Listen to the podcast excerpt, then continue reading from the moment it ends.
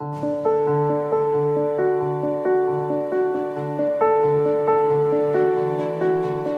Santo Evangelio según San Mateo. En aquel tiempo Jesús dijo a la multitud, El reino de Dios se parece a lo que sucede cuando un hombre siembra la semilla en la tierra, que pasan las noches y los días, y sin que él sepa cómo, la semilla germina y crece, y la tierra por sí sola va produciendo el fruto, primero los tallos, luego las espigas y después los granos en las espigas. Y cuando ya están maduros los granos, el hombre echa mano de la hoz, pues ha llegado el tiempo de la cosecha. Les dijo también, ¿con qué compararemos el reino de Dios? ¿Con qué parábola lo podremos representar? Es como una semilla de mostaza que cuando se siembra es la más pequeña de las semillas, pero una vez sembrada crece y se convierte en el mayor de los arbustos y echa ramas tan grandes que los pájaros pueden anidar a su sombra. Y con otras muchas parábolas semejantes les estuvo exponiendo su mensaje de acuerdo con lo que ellos podían entender. Y no les hablaba sino en parábolas, pero a sus discípulos les explicaba todo en privado. Palabra del Señor. Hola, hola, ¿qué tal? Soy el Padre Jonathan Arias. Llegamos con la gracia de Dios al 26 de enero del 2024 casi por terminar este mes que Dios nos ha regalado. El día de hoy tendremos un regalo de Jesús, un recordatorio, un enfoque, una nueva luz, porque Jesús nos recuerda que su reino, que su tarea central para la cual vino, es algo discreto, es algo muy humilde, es modesto desde sus orígenes. Y nos recuerda el Señor que nosotros somos sembradores y tendremos que estar más atentos a sembrar que a cosechar.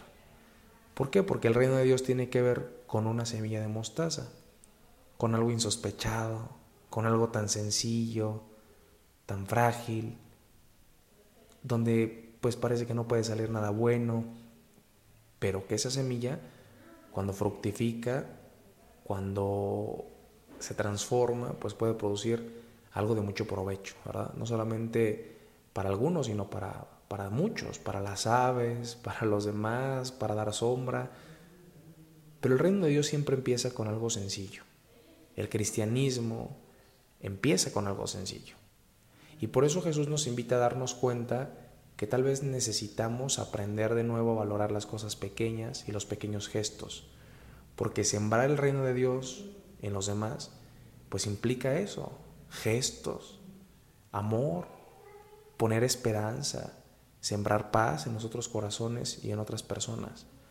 Por eso tal vez necesitamos aprender nuevamente a valorar más esas cosas pequeñas y esos gestos sencillos. No estamos llamados a ser héroes ni mártires todos los días, pero se nos invita a que sí podamos todos los días poner un poco de dignidad en cada rincón de nuestro mundo.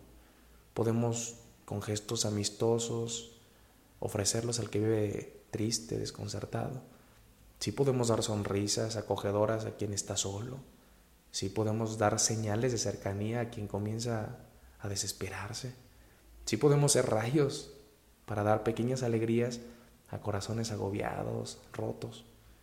Y la verdad es que no son cosas grandes, son pequeñas semillas del reino de Dios que todos podemos sembrar en una sociedad, que está complicada, que está triste, que está rota y que se ha olvidado del encanto de las cosas sencillas y buenas.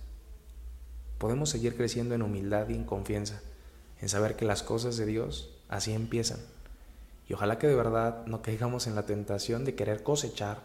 No, ojalá podamos darnos cuenta que para sembrar solamente se necesita fe. Todo lo demás de verdad que implica la gracia de Dios y la disposición de los corazones de las personas. Ojalá que de verdad sigamos buscando nuevos caminos para que podamos crecer en humildad y en la confianza, así como nos enseñó Jesús. Porque mira, tarde que temprano volveremos a lo esencial. Cuando vamos descubriendo poco a poco que la fuerza de Jesús, que su gracia, es lo que realmente puede regenerar la sociedad. Una sociedad que tiene dioses, que tiene ídolos, una sociedad que confía más en sus propias fuerzas que en la gracia y la providencia de Dios. Señor, Permítenos renovarnos en la fe, en la sencillez y en la humildad, en poder concentrarnos en ser sembradores, porque la cosecha te tocará a ti, Señor. Enséñanos a ser sembradores como lo eres tú, discreto, sencillo, con ternura, pero con mucha pasión y con mucho amor. Esto fue Jesús para Millennials. Hasta pronto.